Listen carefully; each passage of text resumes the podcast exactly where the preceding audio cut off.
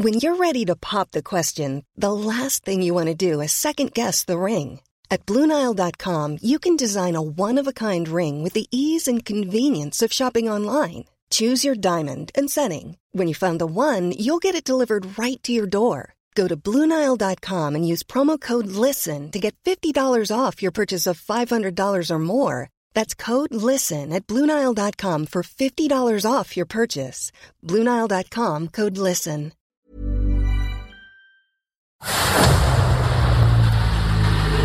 El dedo en la llaga.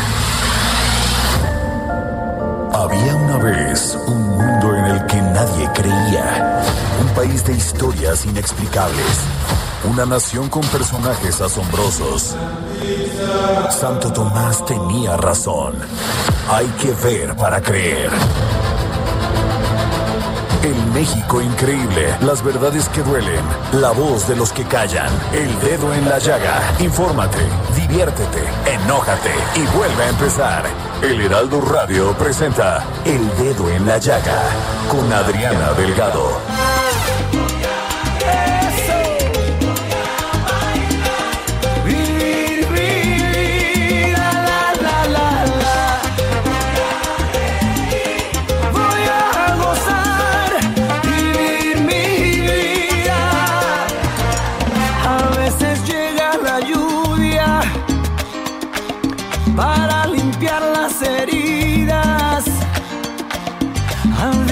Solo una gota. Y este miércoles 30 de diciembre quiero vivir mi vida.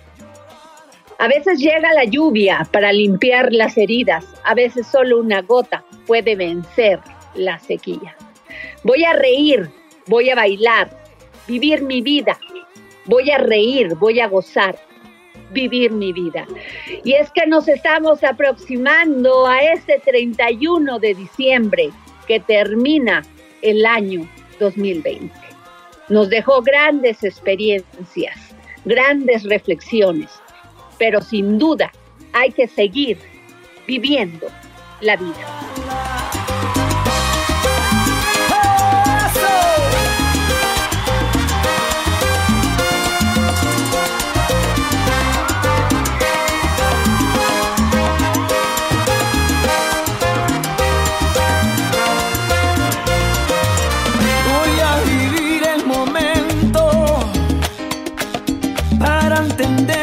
Destino.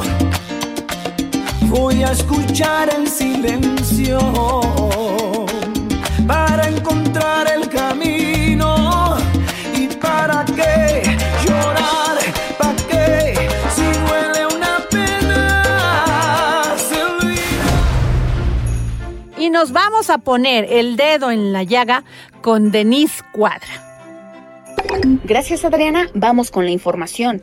El Banco de México obtuvo una suspensión de la Suprema Corte de Justicia de la Nación que le permitirá a sus altos funcionarios ganar más que el presidente de la República. Esta decisión en contra de los topes salariales establecidos en el presupuesto de egresos de la Federación 2021 implica que el gobernador y los subgobernadores de Banjico podrán seguir ganando durante 2021 su salario de 112.122 pesos mensuales, es decir, el que tenían hasta 2018 antes de la emisión de la Ley Federal de Remuneraciones de los Servidores Públicos.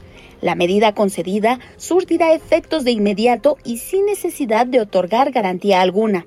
Esta suspensión se une a las otorgadas anteriormente al Instituto Nacional Electoral y la Comisión Federal de Competencia Económica, quienes impugnaron ante la Suprema Corte los tabuladores salariales del presupuesto de egresos de la Federación. El argumento que presentan los quejosos es que los límites de los sueldos fijados en el presupuesto son contrarios a su carácter de órganos constitucionalmente autónomos.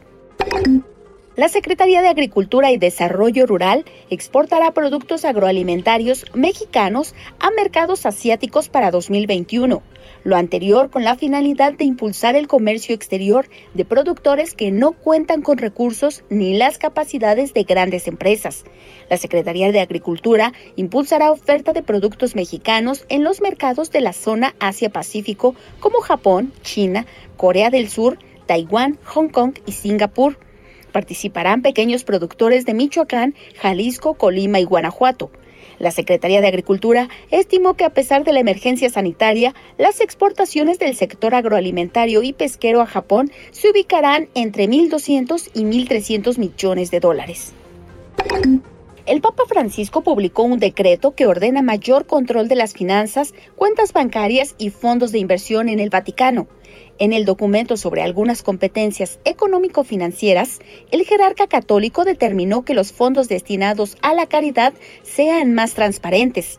La nueva disposición entra en vigor el 1 de enero y con ella la Secretaría de Estado, la principal dependencia de la Administración Vaticana, pierde facultades. El organismo deberá renunciar a la gestión de sus fondos, inversiones e inmuebles y someterse a la supervisión de otras dos oficinas económicas. Se trata de un nuevo paso en la reforma económica emprendida por Benedicto XVI para vigilar las operaciones sospechosas en las cuentas bancarias del Vaticano. La medida se aprueba después de diversos escándalos financieros en la Santa Sede. Hasta aquí la información. Muchas gracias. Bueno, pues no es nada fácil. Tenemos más de 100 mil muertos por COVID, muchas, em, muchas personas con una crisis económica. Es un, un escenario complicado que puede pues también ser parte importante de esta depresión que se ocasiona en estos días y es por eso que le pedí a Yunuen Guido, psicoterapeuta cognitivo-conductual y neuropsicóloga, que nos pueda decir cómo podemos enfrentar y combatir esta depresión. Hola Adriana, ¿cómo estás? Oye, Yunen, pues aquí ya estamos en este diciembre complicado, este diciembre que pues nos trae esta pandemia con más de 100 mil muertos, con una crisis económica terrible, Yunuen. Pero aunado a eso, esta depresión que da es propia de estas de esta temporada y que además pues muchas de las personas no van a poder ver a sus seres queridos en estas celebraciones. ¿Qué nos puedes decir para poder hacer más llevadera estos momentos? Así es. Bueno, como tú lo acabas de mencionar, estamos enfrentando un momento atípico y es un momento atípico no solamente en México, sino a nivel mundial. Es la primera vez en la historia, en toda la historia, que el mundo se ha parado por un fenómeno eh, como es el COVID-19.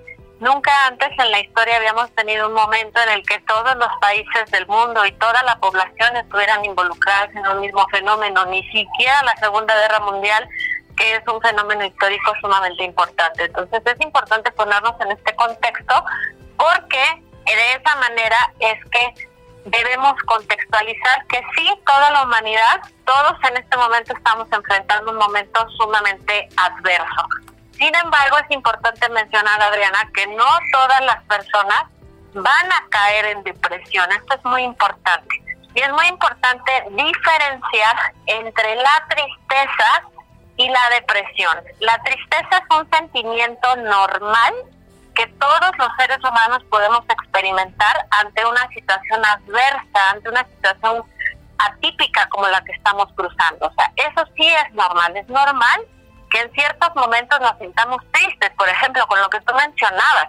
Al menos en 100.000 hogares mexicanos hay una ausencia de por lo menos una persona. O sea, hay familias en duelo, hay familias que perdieron a sus familiares y los perdieron en una situación muy compleja en donde a lo mejor ni siquiera los pudieron ir a ver en el hospital, no se pudieron despedir de ellos, no pudieron verlos en el momento que murieron, tampoco pudieron velarlos, tampoco pudieron despedirlos con los rituales que habitualmente llevamos a cabo. Entonces, por supuesto que es normal que nos sintamos tristes ante una pérdida y que quizá entremos en un proceso de duelo, porque todos hemos perdido algo durante este año. Hemos perdido nuestra libertad, hemos perdido nuestra movilidad, nuestra eh, nuestro libre tránsito, ¿no? Eh, has perdido incluso la, la lo que antes tenías en automático, que era mostrar tu cara a todos los demás 24 horas, 7 días a la semana, ahora te tienes que cubrir. Entonces todos hemos perdido algo y la tristeza es un sentimiento normal ante una pérdida como la que estamos atravesando. Sin embargo, la depresión no es algo normal y no es algo que vamos a experimentar todos los individuos. Quienes sí la van a experimentar y sí en la época navideña puede ser un poco más intensa y se puede incrementar el número de las personas que la experimenten por varias razones. Una, pues bueno, primera porque la temperatura es varía, ¿no? Hay una variación hacia la temperatura hacia la baja y la luz solar disminuye. Entonces nuestra exposición a la luz solar disminuye. En países como México, que estamos ubicados arriba del Ecuador, esto no se nota tanto, ¿no? Pero en países, por ejemplo, que están más hacia el polo ártico, más hacia el norte, que son países más fríos, en esos países en donde la luz, por ejemplo, Dinamarca, ¿no? Son seis meses de invierno y seis meses de eh, primavera-verano, ¿no? Pues ahí la gente sí tiene una disminución franca de la luz solar.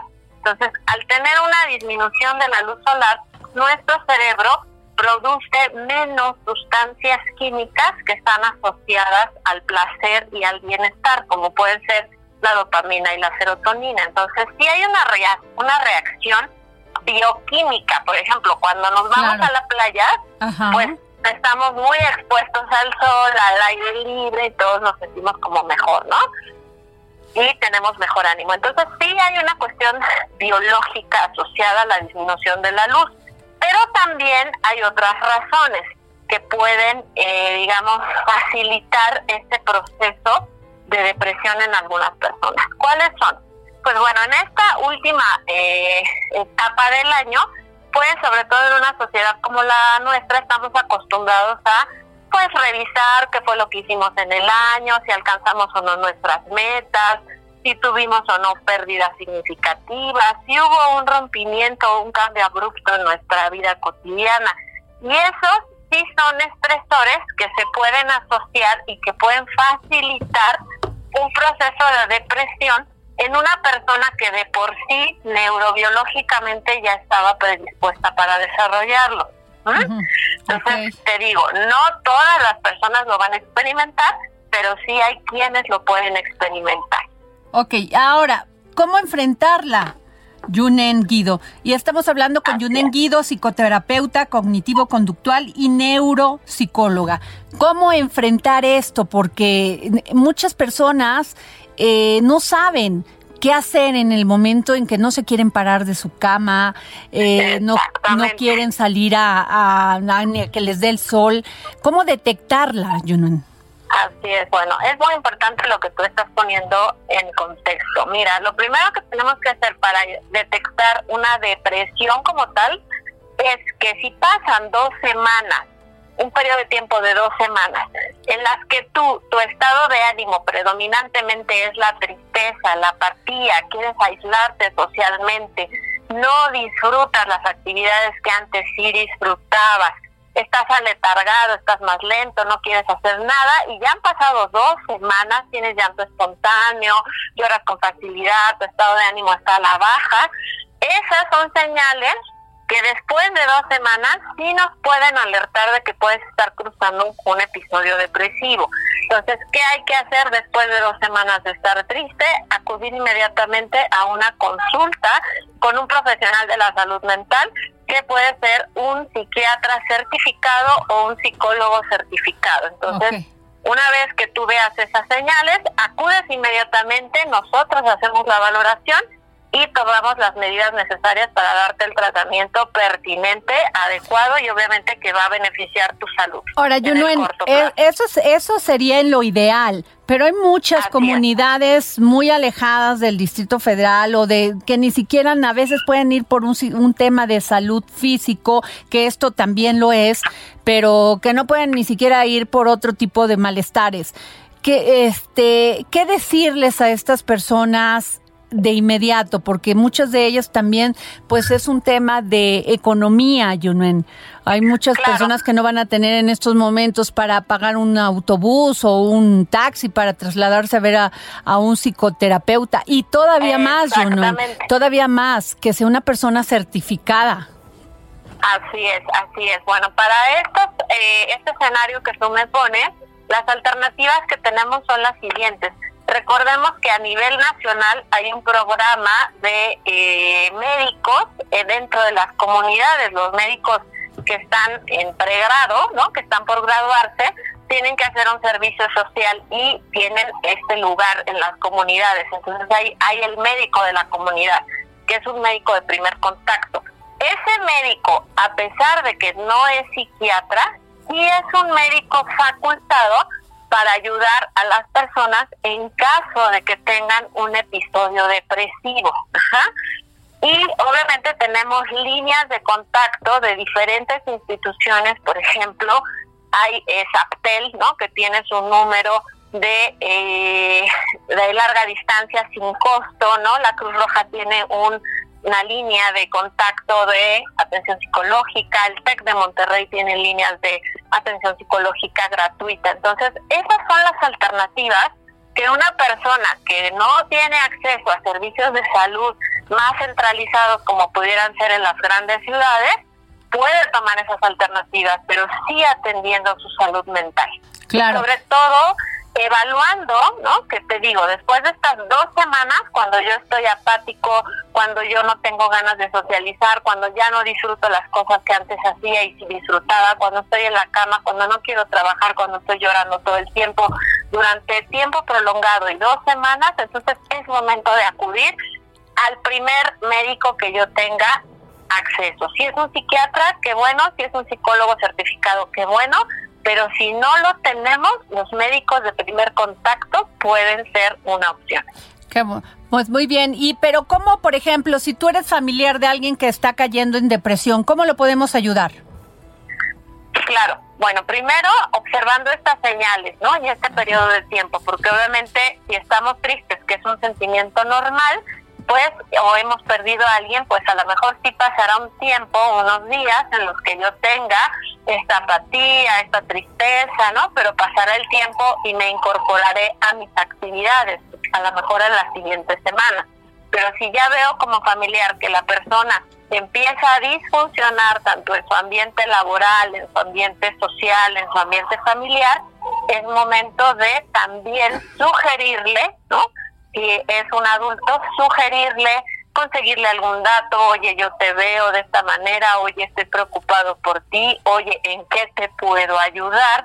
Es importante brindar nuestro apoyo y no hacer juicios de valor, porque desafortunadamente existe muchísimo estigma hacia la enfermedad mental en México. Entonces creemos que la persona que eh, tiene un problema de salud mental pues no lo quiere resolver, tiene mala voluntad, es floja, este, no, no le está echando ganas a la vida, ¿no? Que son estas frases como típicas, ¿no? Entonces hay que eh, evitar estigmatizar a la persona que está pasándola mal y entender que la enfermedad mental es como cualquier otro problema de salud, está fuera de la voluntad de la persona, entonces necesita apoyo familiar y necesita que le acerquemos los recursos para poder atenderse. Ok, pues muchas gracias, Junuen Guido, psicoterapeuta cognitivo-conductual y neuropsicóloga. Gracias por esta opinión tan valiosa. Muchísimas gracias a ti, Adriana, y a la audiencia, y gracias por la invitación. Gracias. Hasta luego. Y nos vamos con Miriam Lira y el momento gastrolab. Vanguardia culinaria Tendencias gastronómicas, recomendaciones, restaurantes, entrevistas. El ingrediente secreto eres tú. GastroLab. Con Miriam Lira. En el dedo en la llaga. Hola Adri, amigos del dedo en la llaga del Heraldo de México. Estamos a un día de que llegue el año nuevo y cada víspera pareciera que el tiempo se detiene en los hogares de miles y miles de familias mexicanas y por qué no también alrededor del mundo, para centrar toda nuestra atención en el reloj y ser testigos del momento exacto en el que las campanadas nos marcan el nacimiento de un nuevo año.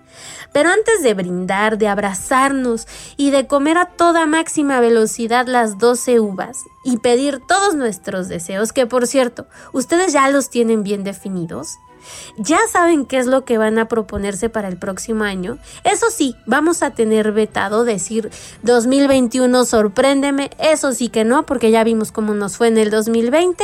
Pero bueno, prepárenlos bien. Y a todo esto, ¿Ustedes tienen idea? ¿Saben de dónde viene esta curiosa costumbre de comer uvas? ¿Qué simbolizan? Pues bueno, ahí les va. La creencia popular afirma que las 12 uvas comenzaron a tomarse de manera masiva en España y en la noche vieja de 1909.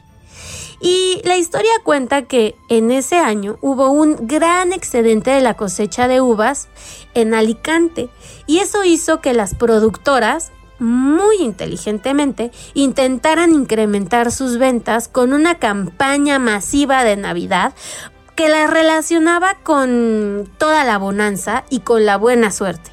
Así, poco a poco, bueno, que digo poco a poco, rápidamente se popularizó su venta y todo mundo empezó a querer comprar uvas porque pues eran de buena suerte. Sin embargo, hay otra historia que cuenta que esta costumbre ya se practicaba desde muchísimo tiempo antes y que se sitúa en 1880 en la ciudad de Madrid, también en España, y que más bien fue una acción de protesta.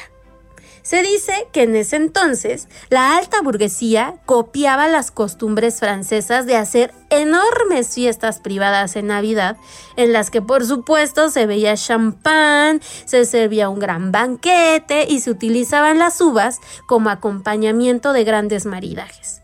Aunado a esto, en ese momento, el gobierno español prohibió los festejos callejeros y pues esto no le cayó nada bien a toda la sociedad española y madrileña, quienes decidieron aprovechar que aún estaba permitido reunirse en la Fuerza del Sol para escuchar las campanadas ahí y empezaron a comer uvas a manera de burla de la costumbre aristócrata y en señal de gran protesta contra las restricciones que les acababa de imponer su gobierno.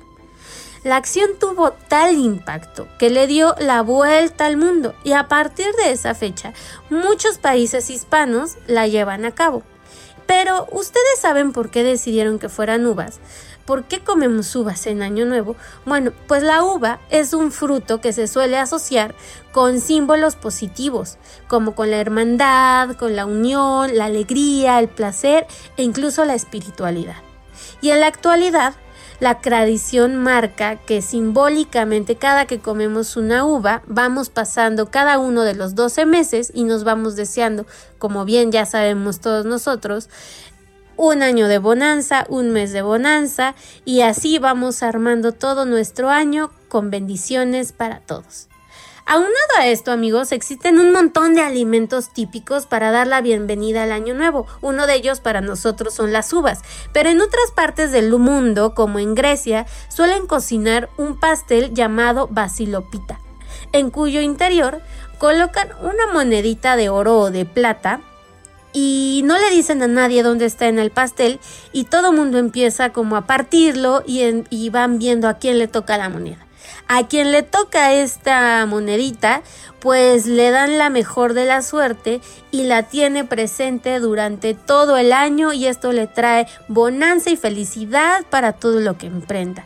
En Italia, por ejemplo, es muy tradicional comer un plato de lentejas tras las campanadas de medianoche para traer la prosperidad.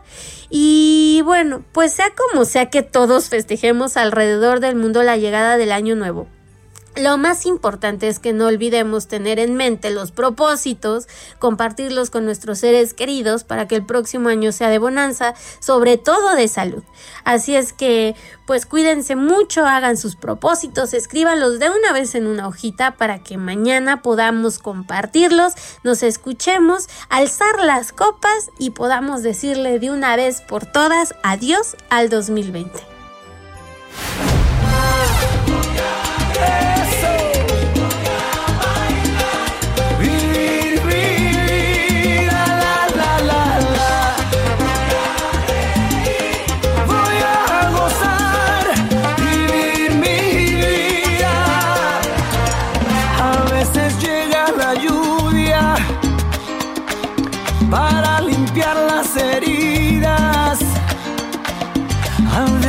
Oh.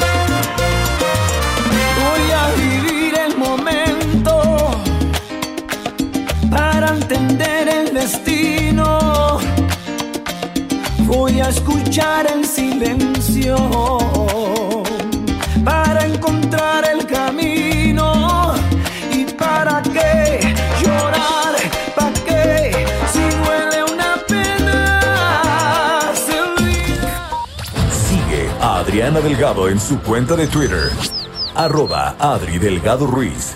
Además, te invitamos a enviar tus opiniones y comentarios en texto o por mensaje de audio a través de WhatsApp al 55 2544 3334. Y si quieres escuchar El Dedo en la Llaga de El Heraldo Radio, en cualquier momento y donde quiera que te encuentres, descarga el podcast disponible en Spotify y iTunes.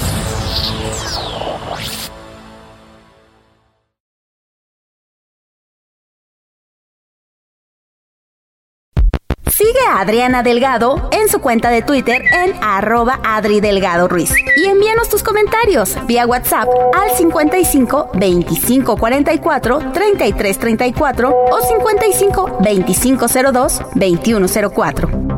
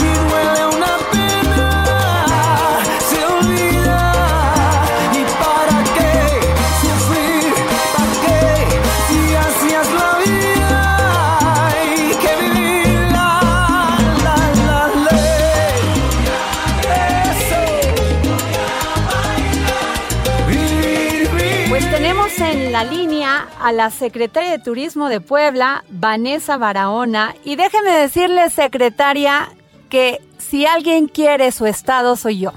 ¿Cómo estás, Adriana? Mucho gusto en saludarte. Puebla es un estado maravilloso y te agradezco mucho la oportunidad. Buenas tardes.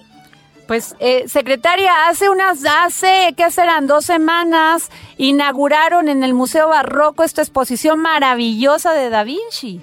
Sí, así es. Tuvimos la oportunidad de pues hacer estos intercambios primero de ideas y después el gobernador tuvo a bien eh, lograr esta, este evento que como tú sabes es un evento maravilloso, visual, totalmente perceptivo, pero que habla de la vida maravillosa, la iluminada vida que eh, y productiva vida que tuvo Leonardo da Vinci. A 500 años, él nos ha dejado un legado maravilloso, principalmente eh, no solo por sus creaciones y su innovación, creo que por esta filosofía que, que él generó al ser pues eh, un ingeniero, al ser eh, carpintero, nos dio esta gran oportunidad de saber que eh, en las crisis podemos innovar y creo que es. esta otra oportunidad.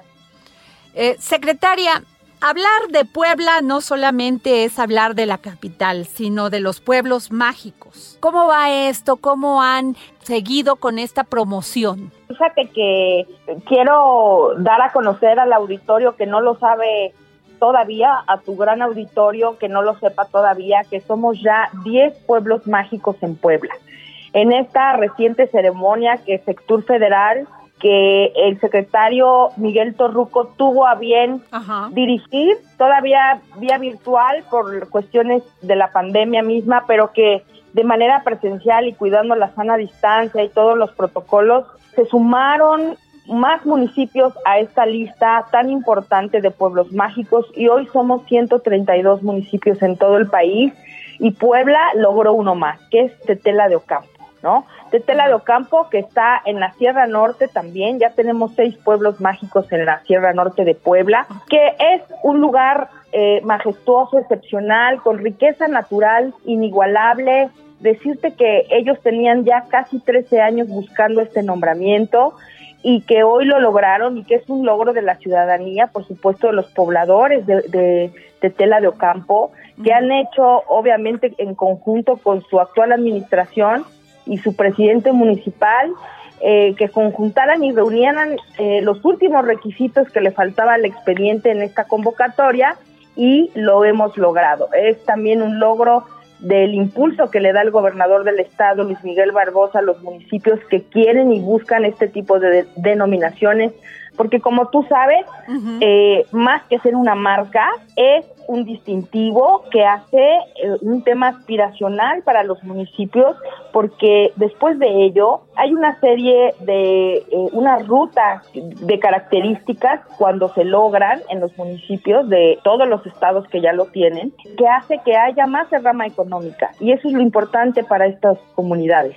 Es una gran prioridad darle este apoyo a los pueblos mágicos, pero también el gobernador de Puebla ha hecho un gran trabajo. Así es, Adriana, y qué bueno que lo mencionas porque precisamente nuestro gobernador hace diario una entre, unas entrevistas, es, es, como una rueda de prensa que da todos los días y que fue provocada por el tema COVID, pero que ahora ya él informa de las actividades y de las acciones gubernamentales. Y en muchos días él habla del tema turístico y cultural porque Puebla está plagada en cada rincón de aspectos y riquezas culturales que tenemos que eh, dar a conocer al mundo.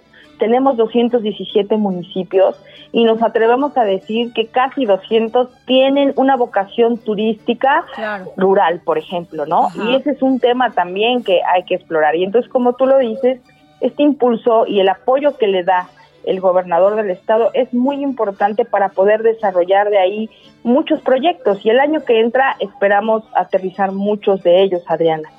Pues muchas gracias, secretaria. Muchas gracias por la oportunidad, de verdad te lo apreciamos mucho. Ven a Puebla, te invitamos a que conozcas algún pueblo mágico de los 10 que ya tenemos y con gusto seremos tus guías de turistas para que compartamos, como bien dices, y te aprecio que tú valores eh, lo que tenemos aquí en Puebla. Tenemos ahora un mismo un programa vigente que es Poblanos y Poblanas Conociendo Puebla, ah, pero obviamente esperamos la visita de los turistas y visitantes con sana distancia, una escapada de fin de semana, eh, yo creo que todos estaremos esperando. Así es. Muchas gracias, por habernos tomado la llamada para el dedo en la llaga. Tuvimos en la línea a Vanessa Barahona, secretaria de Turismo de Puebla. Gracias, secretaria. Gracias a ti, Adriana. Un abrazo a tu auditorio y a ti especialmente. Gracias.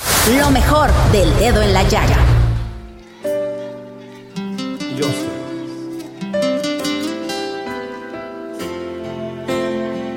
Tenemos en la línea al poeta de la canción, al maestro José María Napoleón, que nos acompaña para platicar de sus futuros proyectos y también, ¿por qué no preguntarle qué está haciendo en, esto, en estos tiempos del coronavirus? Muy buenas tardes, maestro. Adriana, muy buenas tardes. Encantado de saludarles desde, desde la casa de ustedes este, bueno, tiempos difíciles, tiempos de pensar, de estar en casa, de, guardarse y recapacitar en muchas cosas, como a todos nos afecta. Claro, lo este hace unos días lo vimos que anduvo por las calles de Morelia y hasta un palomazo callejero se aventó. Ah, son cosas que a veces duelen, Adriana. Estaba yo muy cómodamente sentado junto con mi hijo y otra persona en, el, restaurante de, un, hotel ahí en el mero centro, a un lado de Catedral. Y, vimos a una persona que estaba con su guitarra. Yo la vi, ellos no la vieron, ni mi hijo ni, la otra persona que nos acompañaba. Y me lo quedé viendo y, y se me quedó viendo mi hijo, ¿qué, qué te pasa? Le dije, no, nada, me, me acordé de cuando me subía a los autobuses en la calle Insurgentes que iban hasta la universidad. Y, dos o tres veces me puse a cantar en los camiones cuando había mucha necesidad, tenía 16, 17 añitos, ¿no? Y me acordé y me le quedé viendo y dije, pero fíjate, pasa, pasa la gente, no le deja ni una moneda a ese hombre. Y le dice mi hijo, ¿y por qué no lo ayudas? me, dijo, yo, yo ya lo había hecho alguna vez, ¿no? Y bueno, no lo me le quedé viendo y le dije, ah, me estás retando, pues, pues vas a ver, ¿no? Y me fui rápidamente hasta ahí. Lo escuché un momentito y fue una experiencia bien bonita, Adriana. Jorge fue algo muy, fue algo muy hermoso porque no me conocía él ni yo. Él, era un tipo, inclusive su acento no era de, no era de México. Y le dije, ¿me, ¿me prestas tu guitarra? Me dijo, ¿para qué? ¿Me la prestas? Sí, sí te la presto y ya empecé a cantar y la gente empezó a tocarse un poquito y a tocarse y volteaban a verme así, ¿qué hace este tipo aquí? ¿no? Y yo, iba a cantar en unas horas en el Palacio del Arte, en un concierto que fue precioso, por cierto. Fue una experiencia muy hermosa, Adriana. Le juntamos unas cuantas monedas, yo le, le aporté un poquitín, también otras moneditas ahí, y bueno, ha sido una experiencia de lo más hermoso en mi vida. Maestro, Nada te llevarás cuando te marches, cuando se acerque el día de tu final. Vive feliz ahora, mientras puedas. Tal vez mañana no tengas tiempo para sentirte despertar. ¿Qué ha cambiado José María Napoleón desde que la cantó por primera vez a el día de hoy? Estoy viéndola en este momento, Adriana. Estoy aquí en la sala de la casa de ustedes y tengo en esa sala eh, la, letra original de la canción. La escribí con faltas de ortografía, estaba muy, estaba mucho más joven, muy muy joven. 76, faltaban faltaban 15 días para empezar el Festival de la OTI y ya tenía dos canciones inscritas. Y esta nació al visitar a mis padres, siempre iba a tomar un poquito de vitaminas, ver a mi familia. Y me acuerdo que vi la casa derruida, la casa descarapelada en las paredes, mientras mi mamá me calentaba algo de para comer, me salí y vi aquellas paredes y, y, yo me dije a voz en cuello, ¿qué, ¿qué lejos estás de lo que has soñado siempre? ¿Cuándo los vas a sacar de aquí? ¿Cuándo? No porque ellos quisieran salirse, era su hábitat, era, era, nuestro, era nuestra casita en aquel barrio de la Gremial en Aguascalientes, ¿no? Y yo dije, bueno, no has logrado nada, ya llevas seis años en México y no has logrado absolutamente nada, pero bueno, este, ni modo, ¿qué vas a hacer? Pues nada te llevarás cuando te marches. Me lo dije así a voz en cuello. Y rápidamente corrí a la cocina y le dije a mi hermano Eleazar, por favor, préstame tu guitarra y un papel. Y le dije a mi hermano Noé, préstame por favor tu grabadorcita de cassettes y como si me lo hubiesen dictado, escribí con faltas de ortografía, dos faltas de ortografía, escribí abre eh, con H, eh, dos faltas de ortografía. Y ahí en ese papel color de rosa, y abajo le puse la leyenda, faltan 15 días para que se empiece el Festival de la OTI 76. Voy a cambiar esta canción por otra que ya tengo inscrita. Comí y me fui sin que lo entendiera mi madre, siempre, siempre acababa de llegar apenas, me fui han pasado muchos años desde entonces, ocupó el cuarto lugar la canción. A nadie, a nadie le interesaba, Adrianita, a nadie le interesaba. Y a mí me interesaba mucho. Vendí un bochito que tenía, un bochito bien viejito, de 3.800 pesos me dieron por él. Los puse para la grabación, le dije al señor Ficachi, a don Raúl Ficachi, que acaba de marcharse hace poco tiempo, unos meses. Dije, don Raúl, déjeme grabar la canción, por favor. Juan Calderón, el gallito, me dice que cuando grabo mi canción y esto y aquello, me insistían mucho. Total, la grabé. La grabé y como al, como al añito, al menos del año, me dijo un día el señor Raúl, ven a mi oficina muchacho, tienes un dinerito aquí de regalías. Habían pasado como seis, siete meses y ya Vive había vendido más de un millón de copias, Adriana. Fue, fue impresionante. Pero aquí lo, lo tiene muy claro en la canción Abre tus brazos fuertes a la vida, no dejes nada a la deriva del cielo. Nada te caerá. Nada nos cae del cielo, tenemos que buscar todo. Dios, Dios nos da los calzones, pero no nos los pone, Arenita, nunca nos los pone. Hay que, hay que luchar por, por ajustárselos bien y por andar por la vida creyendo que sí se puede. Sí, no, no importa qué tan lejos quede, lo importante es caminar hacia donde uno se dirige sin hacer nunca mal a nadie, sin olvidarse del por favor y el gracias y luchando por lo que uno ama en la vida. Creo que ha sido un credo que mi padre me enseñó desde que me salí de casa. Y sí que sigo trabajando, han cambiado muchas cosas. Tengo una familia preciosa, tengo unos nietos sensacionales, tengo 70 años y voy camino de la vida de la mano con ella, no, no ofendo a nadie, trato de dar mi mano a quien puedo, me siento muy muy contento de, de, de, ser hijo de Rafa y de Mari y de, y de haber transcurrido lo que transcurrí, lo que caminé, lo que viví, para encontrarme con esta realidad que hoy tengo, una familia, que eso es lo que más me hace feliz. Maestro José María Napoleón, en tus manos yo aprendí a beber agua. Fui gorrión que se quedó preso en tu jaula. Ah, es una canción que me trae tantos recuerdos. Y Cuénteme, a su amigo José José. La escribí en, en, la ciudad de Celaya, en un hotelito donde yo me refugiaba con mis amigos que tenía un, en Radio Juventud tenía muchos amigos, bueno, no, no tantos, tenía dos amigos, no, tres. Alberto Ciurana, que después fue titular de, la mano derecha de don Raúl Velasco, en paz descanse, y, y éramos una parvada de, de jovencitos que atravesábamos las calles, soñábamos cada uno por su lado insertando cual cosa, y ahí en ese, en ese cuartito de aquel hotel, un, un cuartito que me rentaban cuando yo iba con mis amigos a pasarme dos o tres días, y yo ahí en ese cuartito escribí muchas canciones, Adriana, muchas canciones, y entre ellas esa. Y un día que José estaba en Londres, él me, me marcó por teléfono. Yo ya había ganado el Festival de la OTE, Adriana, con mi canción de hombre. Y sonó el teléfono, ya tenemos una amistad, José y yo, muy hermosa. Éramos camaradas, amigos, éramos unos buenos amigos. Y me llamó y me dijo, oye, ¿qué, ¿qué haces? Le dije, pues aquí estoy en, aquí en tu casa. Y me dice, oye, te llamo, fíjate que tengo el material de mi disco nuevo, pero pero hay una canción que no me convence. Yo nunca le ofrecí ninguna canción a Adriana Jorge porque porque no quería molestarlo. Yo sabía que los mejores escribían para él. Y me dijo, oye, ¿no tendrás por ahí una canción que te sobre? Qué barbaridad. Qué maravilla. Muchas canciones que estaban aguardando por aquel momento. Y resulta que se la... Le dije, no te preocupes, tengo una que te voy a mandar a dónde, tal, tal y tal cosa, se la mandé hasta Londres en Inglaterra y le dije, no tiene título, nunca les pongo título a mis canciones antes de grabarlas, ponle como tú quieras. Bueno, la, tituló y al poco tiempo, a los pocos meses, la canción en la voz de nuestro querido príncipe de la canción, que por cierto hoy cumple seis meses de haberse marchado. Este, le mandé la canción, la grabó y la convirtió en un éxito. Tanta gente que la escuchó con esa voz maravillosa, portentosa, afinadísima. era, un, era un genio para cantar, José. La mejor voz que yo he conocido desde entonces hasta hoy. Maravilloso, Adrianita.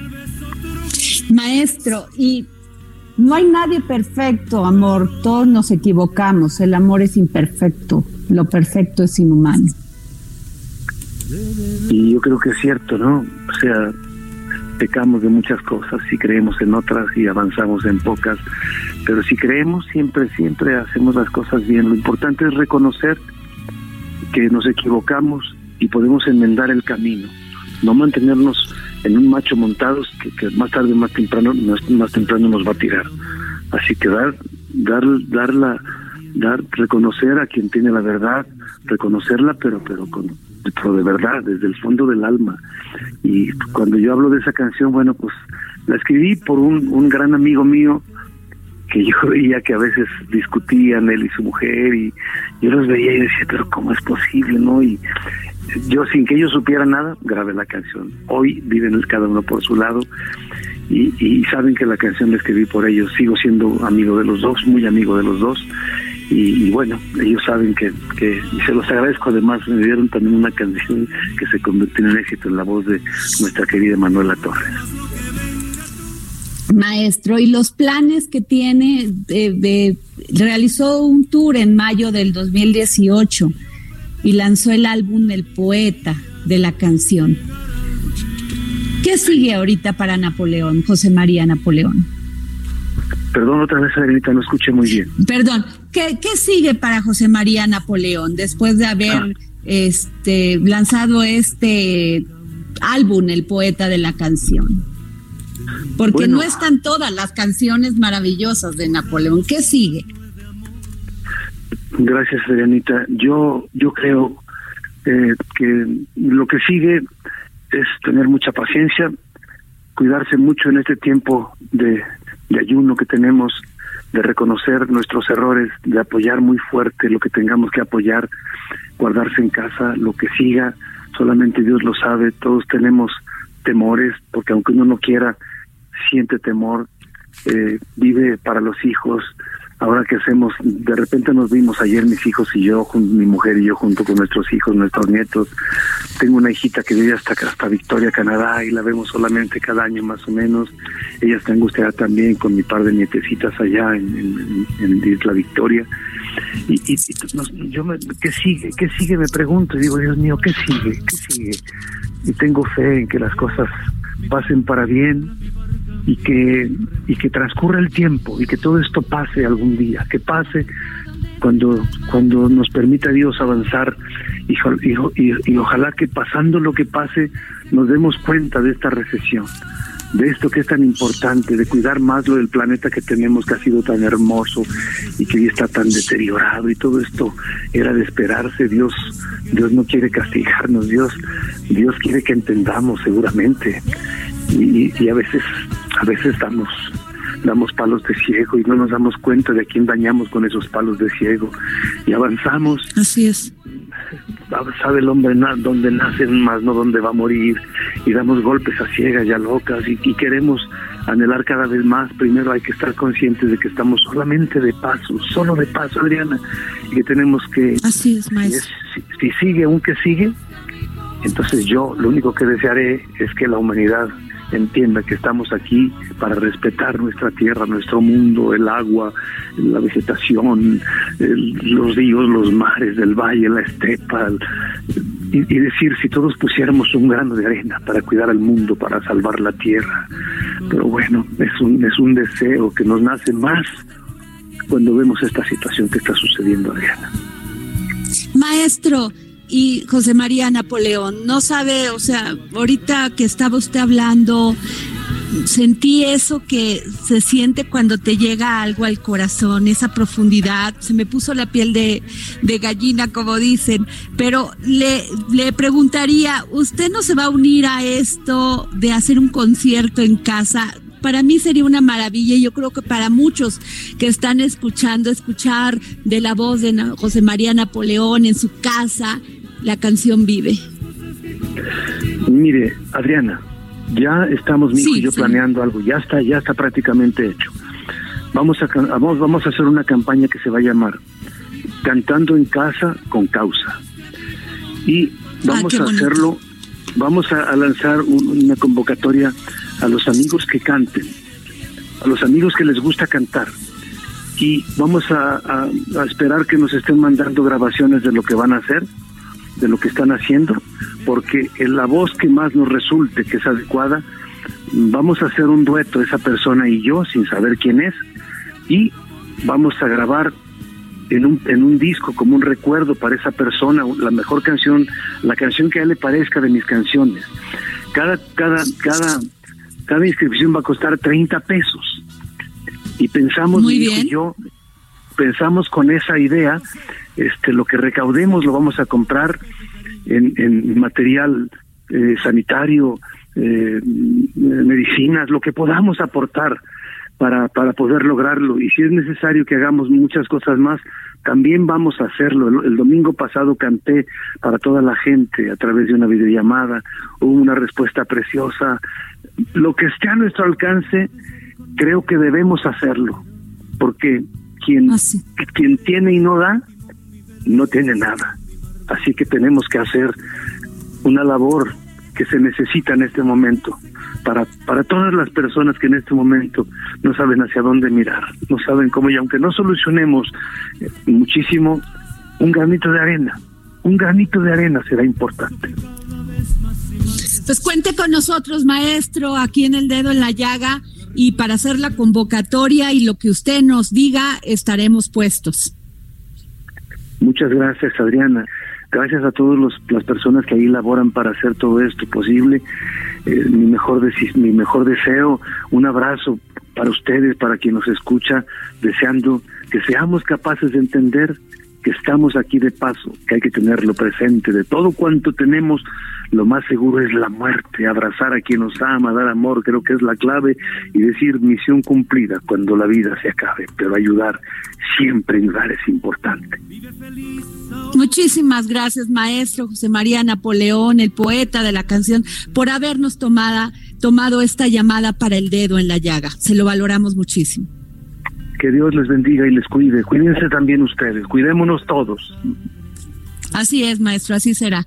Muchísimas gracias. Y bueno, tuvimos al gran poeta de la canción José María Napoleón en estos micrófonos del dedo en la llaga, siempre como es él, dándonos un mensaje de emoción, de pasión, de, de toda esa fe y la esperanza que tenemos que tener para salir adelante. Y les recomiendo que escuchen la canción Vive de José María Napoleón por si siente usted que está en unos momentos complicados, que se siente triste, que no sabe a dónde ir, por favor escúchela.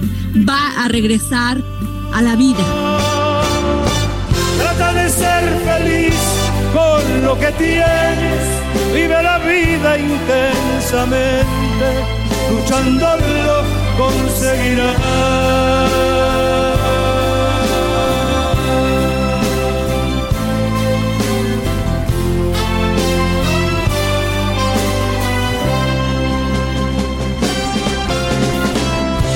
cuando llegue al fin tu despedida,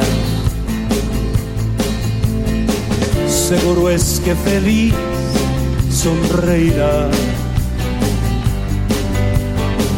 por haber conseguido lo que amabas, por encontrar lo que buscabas, porque viviste hasta el final. Brazos fuertes a la vida, no dejes nada a la deriva, del cielo nada te caerá. Trata de ser feliz con lo que tienes, vive la vida intensamente, luchando lo conseguirás.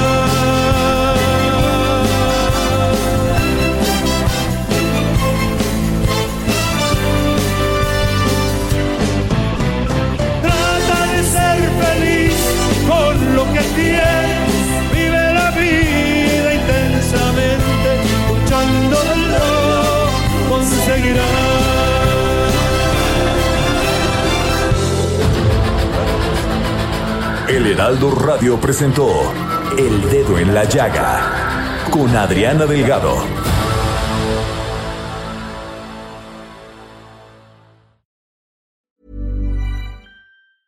Planning for your next trip? Elevate your travel style with Quince. Quince has all the jet setting essentials you'll want for your next getaway, like European linen, premium luggage options, buttery soft Italian leather bags, and so much more. And is all priced at 50 to 80% less than similar brands. Plus, Quince only works with factories that use safe and ethical manufacturing practices. Pack your bags with high-quality essentials you'll be wearing for vacations to come with Quince. Go to quince.com/pack for free shipping and 365-day returns.